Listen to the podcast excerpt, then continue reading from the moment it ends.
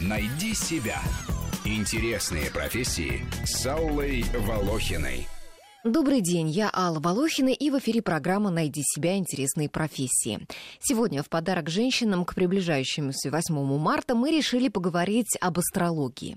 Женщины часто с интересом читают гороскопы, но человек по профессии астролог – гость в студии Вести ФМ редчайший. Постараемся сегодня выяснить, астрология – это суеверие, интерес к которому увеличивается в эпоху кризисов, или дело серьезное, можно посвятить себя этому профессионально. Почему великие истории исторические личности строили свою жизнь по звездам, а у нас не сбываются прогнозы, которые мы читаем в журналах. Людям каких профессий звезды сулят успех в ближайшее время, и можно ли профориентироваться, опираясь на астрологический прогноз для своего знака зодиака. Сегодня у нас в гостях Александр Зараев, президент Русской астрологической школы. Добрый день. Ну, сразу хочу сказать, что сама я достаточно скептически отношусь к астрологии, но журналистский интерес к теме испытываю. Вообще человек я любознательный. И к тому же меня смущает, почему великие люди, вот главы государств, полководцы, правители, обращались к астрологам. Вот не глупые же они ведь были люди, правильно? Может быть, они знали и понимали что-то, чего не знаем мы, скептики. И вот как вообще правильно поступать, если тебе составили индивидуальный гороскоп? Ну, нужно каждый день в него смотреть и делать, как советует астролог, или что? Вот не слишком ли большую ответственность берут на себя астрологи, прогнозируя, что и когда человеку правильно делать? Ну, во-первых, начнем с того, что гороскоп э, создается он создается на момент первого вдоха, когда вот мы только начинаем адаптироваться к этому нашему миру. И вот с этого момента мы, так сказать, начинаем входить в законы Земли, так сказать, понимаем, как работают силы природы, наполняем свою энергетику, растем, развиваемся, подобно растению, которое пробилось через, э, так сказать, грунт. Да? Вот в зависимости от того, в каких условиях мы начали э, свою жизнедеятельность и как за нами ухаживают на первых этапах нашей наши родители и окружение как правильно поливают, как правильно там подвязывают и так далее, вот настолько будет у нас успешна жизнь, и мы настолько будем успешно плодоносить. Ну, то есть получается, что все-таки на нас влияют не звезды, а наше окружение, Значит, родители. Многофакторная система, во-первых, изначально, э, так сказать, влияет процесс эмбриогенеза, то есть состояние психоэнергетика матери, пока мы развивались. Во-вторых, вот это вот условия, в которых мы родились на свет, то есть весна, лето, осень, зима влияет на темперамент, да. Как говорится, так сказать, посеешь характер, пожнешь привычку, посеешь привычку, а, пожнешь судьбу, да. Вот в этом смысле мы говорим о том, что у нас приобретается некая предрасположенность, ну вот то, что Авиценна еще в свое время, он же создал целое направление медицинской астрологии, вот эти вот темпераменты, холерик, флегматик, сангвиник, меланхолик, это то, что на арабском языке назывались мизоджи. У э, Авиценны был учитель Абуры хан Беруни, астролог. И, собственно, он его обучил медицинской астрологии, и затем уже потом Европа, так сказать, достаточно долгое время использовала именно эти знания а, для своих вот этих вот, э, будем говорить так, оздоровительных, так сказать, действий.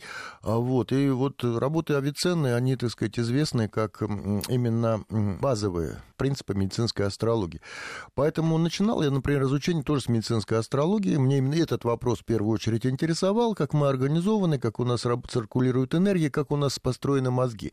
Дело в том, что когда мы начинаем вот дышать, первый, так сказать, момент, у нас не только эта энергия влияет на нашу энергетику общая, она, так сказать, влияет и на наш мозг. Да? Мозг на 99% состоит из воды, и мы знаем, что вода имеет такое свойство запоминать матрицы. Да? Вот музыка играет в зависимости от того, какая классическая там или рок какой-нибудь. Но вот это все с научной точки зрения как раз оспаривается. Да нет, тут коровы дают больше молока, когда играет классическая музыка, когда играет рок, у них желания Но вот насчет того, что, ну вот насчет того, что вода что-то там запоминает, знаете, это даже один американский фонд, который основал там один научный скептик, uh-huh. он предложил миллион долларов тому, кто а, сможет доказательный провести опыт, uh-huh. в который можно ну, вот объективно его проверить, что это действительно так. И никто вот пока этого, этого миллиона он и не получил. Ну, вы знаете, если мы посмотрим на снежинки, да, вот которые падают, начнем их фотографировать, двух одинаковых, так сказать, это не будет. Так, да. Вот это да. вот тоже принцип конденсации влаги в разных условиях и образования вот этих вот форм, да, матричных. И вот в некотором смысле натальные гороскопы, они, так сказать, тоже очень индивидуальные, нет ни двух одинаковых гороскопов, даже у близнецов часто, так сказать, наблюдается. Поэтому то, что мы говорим, время рождения очень важный фактор, а уж дальше это работает то, что называется карма рода, то есть как родители воспитывают, какое окружение у ребенка, какое воспитание. Ну, достаточно вспомнить Марк Твен, принц и нищий, да, что в одном и том же городе, в Лондоне, в одно и то же время, в, одной, э, ну, в разных только районах, а вот родили, родились два одинаковых, очень похожих и так далее. Но одного воспитывали во дворце, а другого, так сказать, в хижине угольщика. Да даже у одних и тех же родителей в одном и том же доме. Конечно. Совершенно вот разные близнецы. Поэтому мы говорим о том, что только вот энергия похожа, да, вот внешняя оболочка, которую мы создаем, некая матрица, а внутреннее содержание может быть разное, и поэтому здесь разные кармические задачи. Ну, Александр Викторович, а где же взять это точное время рождения? Вот вы говорите, что оно важно, ведь округляют же до пяти минут. Ну, до четырех минут можно округлять, поскольку вот движение, так сказать, нашей Земли, да, вот каждые четыре минуты там сдвиг происходит на один градус, да, поэтому вот этот вот допуск, он нужно, ну, нужно его знать. Но, честно говоря, это не всегда так сильно работает в, в контексте профессий, да, если мы говорим. Там работает так называемый асцендентальный или восходящий знак. Дело в том, что для чего нам нужно вот это вот время рождения? Для того, чтобы понять, как располагалась линия горизонта относительно, так сказать, восток-запад и, соответственно, зенит-надир. Вот этот крест судьбы нам нужно в гороскопе зафиксировать. И вот э, э то, тот знак или та энергетика, которая восходит ну, на, на Востоке, вот этот знак, он часто влияет на как раз выбор профессии. Вот, вот, вот это тоже вот... многие не понимают, но это... Я, это, дум, я, это думаю, так. даже, я думаю даже, что вот э, какими-то специфическими такими сведениями не обязательно наших слушателей грузить, потому что, может быть, и не пойм... это трудно понять без подготовки. А вот, ну, вот делятся на 12 знаков зодиака, да, вот это наш гороскоп. А, и каждому знаку там свой список каких-то профессий. Это я, например, близнецы, про меня написано, что информация мое все. Ну, или да, я где да. работаю, да? Но это очень, как вам сказать, это называется бульварный гороскоп, то, что вы в самом начале сказали, угу. почему гороскопы не работают, а потому не, раб- не работают, что, например, люди, родившиеся там, все близнецы, это не значит, что все пойдут в журналистику. Конечно. Да? У разных будет вот этот асцендентальный или, так сказать, э, восходящий знак в гороскопах, и по-разному это будет проявляться в профессии. Ну, вот правильно я понимаю, что вот все вот эти профессии, которые вот э, в разных списках можно найти, э, приписываемые, вот рекомендуемые разным знаком, все это полная ерунда, не нужно это очень приблизительно. То есть не все же там овны, например, говорят там вот пожарник, военный и так далее. Не все же овны идут там пожары тушить или воевать, правильно? А не все там близнецы идут, так сказать, заниматься журналистской деятельностью, а все, не все тельцы занимаются там землей или там строительством, как говорят. Это некие, вот здесь нужно сразу говорить, есть призвание, есть профессия, есть таланты. Да? Мы говорим сейчас о том, что есть определенный набор э, энергетических качеств, характер, да, то, что мы говорили в самом начале, который будет склонять человека. И вот, на, так сказать, в этом смысле древние что говорили? Астра инклинант, нон necessitant звезды склоняют, но не принуждают. Вот, вот это главный принцип астрологии, который я пытаюсь всегда объяснять, что это некая э, карта возможностей. А как ну, ты получается, реализуешь... будет, получается 50 на 50. Или будет, Нет, или ну, не будет. Ну, не 50. Это, это, знаете, как в том анекдоте, так сказать, какая вероятность встретить динозавра, спросили у блондинки, она сказала 50 на 50. Да. Либо встречу, либо не встречу. Нет, на самом деле здесь проводились исследования серьезные, достаточно большие, статистические, это еще 80-х годов годах был такой интересный э, ученый Мишель Гуклен. Он тоже заинтересовался этой проблемой, которую вот вы обозначили, а, так сказать, и выяснил, анализируя порядка 20 тысяч гороскопов разных известных деятелей по разным профессиям. То есть там были спортсмены, были политики, были музыканты, были там журналисты, были там писатели и так далее. И он выяснил следующее, что влияет не только знак рождения, да, и не только какая-то доминирующая планета, а некий э, симбиоз, соединение нескольких планет. Ну, например, у известных спортсменов у них было отмечено соединение Марса и Юпитера. А вот политики, они имели соединение Сатурна и Юпитера. В соединении, в карте, доминанта. И человек выбирает профессию по некой самой сильной энергетике, которая у него есть в гороскопе. То есть где он может преуспеть, uh-huh. да? А вот, например, у музыкантов там соединение Венеры с Нептуном, у них другое восприятие, они слышат музыку сфер, они ее могут вербализировать и, так сказать, изобр... передать для ушей, да? Вот в этом контексте мы говорим про те таланты, да, которые изначально заложены в гороскопе, могут быть распакованы или могут быть не распакованы, понимаете? Но, по крайней мере, мы говорим о том, что есть э, влияние, так сказать, вот этих э, планет, ну, музыки сфер, да, если опять, опять же вернемся к Платону, на нашу энергетику на, и на активизацию тех или иных там частей мозга или там наших талантов и способностей. Ну, вот сейчас существует так много всяких методов профориентации, и там, не знаю, по капле э, крови, генетики, там что-то смотрят, э, а, по отпечаткам пальцев. Вот получается здесь по звездам миллион способов. Мне кажется, если вот этим всем озаботиться и себя в разных э, вот этими разными способами протестировать, запутаешься окончательно. Ну да, конечно, самое простое, так сказать, вот тестирование, которое там, например, в свое время, там, в 60-х, 70-х годах, так сказать, это вот были специальные опросные листы, смотрели, как, какой человек IQ, насколько он там э, реагирует, насколько быстрая реакция, насколько он, так сказать, ответственен и так далее. Вот это вполне достаточно для того, чтобы там человека, как некий винтик, там вписать в какую-то там, ну, будем говорить, такую машину, да, в какой-то механизм. Но когда мы говорим о детях, например, да, то, что эту тему вы обозначили, а, то очень важно в самом начале понимать, какие таланты и способности у заложены. Ну, ну, вот при пример. К нам в центр, например, э, обратилась пара, да, значит, супружеская. У них двое детей. Мальчику там 8 лет, девочке 11. И вот они, значит, какой, какая, какой вопрос? А, значит, э, мальчика отдали в математическую школу, а девочку отдали в музыкальную. И там, и там они как-то там на троечке, так сказать, перебиваются, не очень интересно. Когда наш компьютерный центр обработал эти гороскопы, то выяснилось, что у мальчика способности к музыке а у девочки к математике. Вот их поменяли местами, оп, стали отличниками. Понимаете, то есть мы говорим об, о базовом стартовом наборе, который был заложен изначально у ребенка.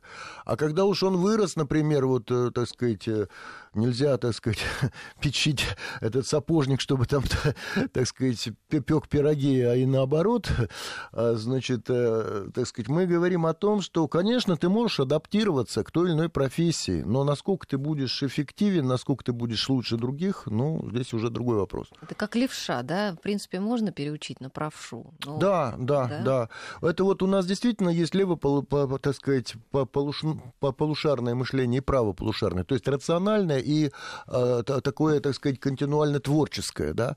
И вот если там, э, будем говорить так, у человека сбалансированы они, да, он может и, так сказать, землю попашет, попишет стихи, как это вот, да, у нас там говорили. А, но, но в основном мы говорим о том, что у кого-то есть все-таки больше способностей, допустим, к креативному и к интровертному некому восприятию мира, а кто-то экстра, экстраверт. Да. Вопрос только, верить в это или нет. Я имею в виду именно прогнозы астрологов. Я вот, например, разговаривала с своей приятельницей недавно. Она работала на одной радиостанции, где передавали астрологический прогноз. Она их сама сочиняла. Угу. Спрашивала у коллег, ну, что тебе завтра, на завтра пожелать? Да, да, да. И писала прогнозы. А-а. Ну и вот в этой связи, как раз я, когда готовилась к программе, я э, узнала о том, что некоторое время назад э, более ста астрологов из нескольких стран, там и Россия, Украина, там Молдавия, даже США, еще какие-то, написали открытое письмо совместное, в котором они призвали к тому, чтобы потребители, люди, которые читают вот эти все прогнозы в журналах и в газетах и так далее, чтобы они были информированы о том, что это чисто развлекательный конечно, контент, конечно. что это никакого отношения Абсолютно не имеет точно. вот как бы к настоящей Потому что любой астрологии. прогноз, он, э, если делает его астролог, он подписывается. Если он не подписан, можно, так сказать, закрыть на него глаза. Дело в том, что, например, мы в свое время, в 91 году, для газеты «Московский комсомолец» делали прогнозы по знакам да, и, значит, там целый подвал нам уделялся, мы целый год работали, это русская астрологическая школа, и вот чтобы сделать прогноз на один день, э, у человека занимал это вот весь день, он, так сказать, ну, часа 4-5 он сидел и делал точные расчеты. Поэтому у нас работало 7 человек, и только один раз в неделю мы, так сказать, могли уделять время. Но наши прогнозы работали с точностью процентов на 75, на 80. Вот однажды такой прогноз, вот э, мне кажется, даже именно из этой газеты, ну точно сейчас не скажу, потому что это было очень давно, мне пообещали утечку газа. Угу редкое такое, в общем-то, явление, да? да? Это да, не да, то, да. что сегодня вы встретите там, не знаю, там близкого человека. И будет вам счастье. Да, и будет вам счастье. И у меня в этот день случился а, утечка газа. Меня это настолько потрясло, но подруга моя меня приземлила и сказала, ну, представь, сколько близнецов на нашей планете. Ну, у кого-нибудь, да и случилась бы такая утечка газа. Ну да, мы здесь говорим о вероятностной модели вот, события. Знаете, есть такая кривая гауссовского распределения, вот, э, так сказать, когда а, наиболее вероятностные события собираются в какую-то кучку, а есть там, так сказать, э, с меньшей вероятностью сбываются. И поэтому, если мы говорим чисто вот про, так сказать, солнечный гороскоп и про прогнозы по солнечному гороскопу, конечно, вероятность там 70-75%. А для того, чтобы сделать уже индивидуальный прогноз, это вот нужно знать время рождения, место рождения, кроме даты, которое тоже на каждый день там свое. И это, конечно, тогда будет натальная карта, с которой можно работать более точно.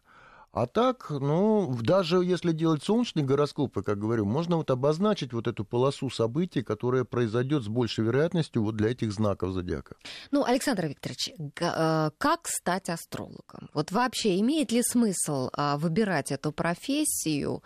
А, насколько она, не знаю, может прокормить человека? Вообще востребованы сейчас где астрологи? Ведь это же, наверное, в основном какая-то частная практика для, да, там в в каких-то, может быть, журналах, газетах требуются какие-то э, писать обзоры вот, астрологические там, и так далее? Ну, вы знаете, во-первых, в Российской Федерации, значит, э, профессия астролог не существует, она в реестр не входит. В Украине она есть. А в а, Америке да есть, да в что? Европе есть, да. А более того, что, значит, вот э, в основном сейчас распространена астропсихология. Вот, то есть, например, ну, вы знаете, что в Америке и, очень многие и люди... какая-нибудь астромагия. Ну, это уже, так сказать, э, там, так сказать, издержки производства. Газеты же да. ведь заполнены, да, вот этими всякими объявлениями, гадаю, там, предвижу, ну, провижу. Нет, ну это уже другая тема, потому что здесь уже там начинаются вот это вот правополушарные фантазии, которые, так сказать, не имеют ничего общего с астрологией. Дело в том, что астрология, она, значит, когда мне спрашивают, что это наука или искусство, да, я говорю, это одновременно и наука, и искусство. А может, это вообще бизнес? Ну, понимаете, э, бизнес, э, можно заработать деньги гораздо легче, чем с помощью астрологических изучений и знаний. Во-первых, это э, серьезная, так сказать, профессиональная подготовка, которая занимает где-то года 4, как минимум. Да что? Поэтому начитаться, так сказать, там каких-то там книжек и считать себя астрологом, это может первый, втор... каждый второй, если не каждый первый. Угу. Но дело в том, что вот, например, а, мои там очень знакомые, там такие интересные, а, Бруно и Луиза Хюберы, они в середине 70-х годов открыли в Швейцарии институт, а, так сказать, по изучению астрологии. И вот они, значит, э, так сказать, э, дают вот систематически эти знания, и, соответственно, вся Европа или многие из них, они вот именно по этой системе занимаются. Но это зона астропсихологии. В Америке то же самое. Есть специальный институт астропсихологии. Ну, не знаю, мне кажется, вот, эм, ну, как на это полагаться? Ну, институт астропсихологии. Ну, можно открыть что угодно, назвать, э, не знаю, за космической академией. Да нет, вы знаете, значит, вот, например, а, когда там к психологу приходит человек там со своими проблемами, вот, ну, психолог начинает его там расспрашивать, скажите это, скажите это. Если ко мне приходит человек с психологическими проблемами, он может молчать. Я, я про него расскажу все. Или про, не только про него, про человека, которого я никогда не видел, никогда не знаю. Потому что а, другой язык, другая, так сказать, матрица прочтения. И в этом контексте вот правильная астрология, да, так сказать, не просто какой-то по знаку там или там по восточному гороскопу, да, а правильная астрология это очень четкая систематизированная наука, которая действительно, ну, уже многие люди там скептики, так сказать, уже там и доказали, и проверили. И то, что вы говорили в самом начале, что, так сказать, далеко не дураки, наверное, так сказать, правители, поскольку э, у многих президентов, есть штат астрологов. А более того, сейчас в крупные корпорации входят многие астрологи, которые, так сказать, тоже выбирают правильное время, да, в добрый час, не в добрый час и так далее. А если уж вы так это хотите тему политики просмотреть, вот я в свое время, когда Рейган встречался с Горбачевым, я посмотрел и увидел, что Первый раз э, наиболее сильная была, так сказать, э, благоприятная ситуация для гороскопа Рейгана и самая плохая для э, гороскопа Горбачева. Второй раз встреча там в Рейкьявике, то же самое. Наиболее сильная для Рейгана и наиболее слабая для Горбачева. Третий раз, тут уже я понял, что работает а, серьезные люди, которые Это не специально... Так. Да, и вот когда Рейган ушел, выяснилось, э, значит, что с ним работала а, такая, значит, интересная американская астролог Джан Куингли. И более того, она не просто с ним работала, у нее была команда человек 17. Она описывала, как они работали, что вот чтобы выбрать это время, нужно очень много и, и так сказать, точно, так сказать, просматривать разные ситуации, именно как раз в контексте, чтобы одного было наиболее плохо с энергетикой, с психологией, с, так сказать, с мышлением, а у другого наиболее хорошо хорошо. В этом контексте, так сказать, мы видим, как, э, так сказать, переговоры проходили, говорят, что Горбачев после встречи с Рейганом приехал, он там устроил э, разнос в МИДи. Говорил, я это, это, вы мне говорили, что это актер там третьеуровневый, а это такой большой политик, он там серьезно мыслит, глобально воспринимает. Вот, вот вам эффект, да, как работает астрология на государственном уровне. Ну, хорошо. Александр Викторович, а вот э, опять-таки об исторических личностях, которые обращались э, за помощью к астрологам, не сохранились ли какие-нибудь э, старинные гороскопы вот исторических деятелей? Нет ли никаких э, вот подобных документов, чтобы можно было сейчас почитать и, допустим, сравнить, как интерпретировали вот там положение звезд и влияние на судьбу этих людей астрологи того времени, и что бы сказали современные астрологи? А, ну, вы знаете, много со времен Нострадамуса осталось таких вот гороскопов. Кстати, Иоганн Кеплер был очень неплохим астрологом. И он, так сказать, делал как раз гороскопы, которые потом сбывались, подтверждались.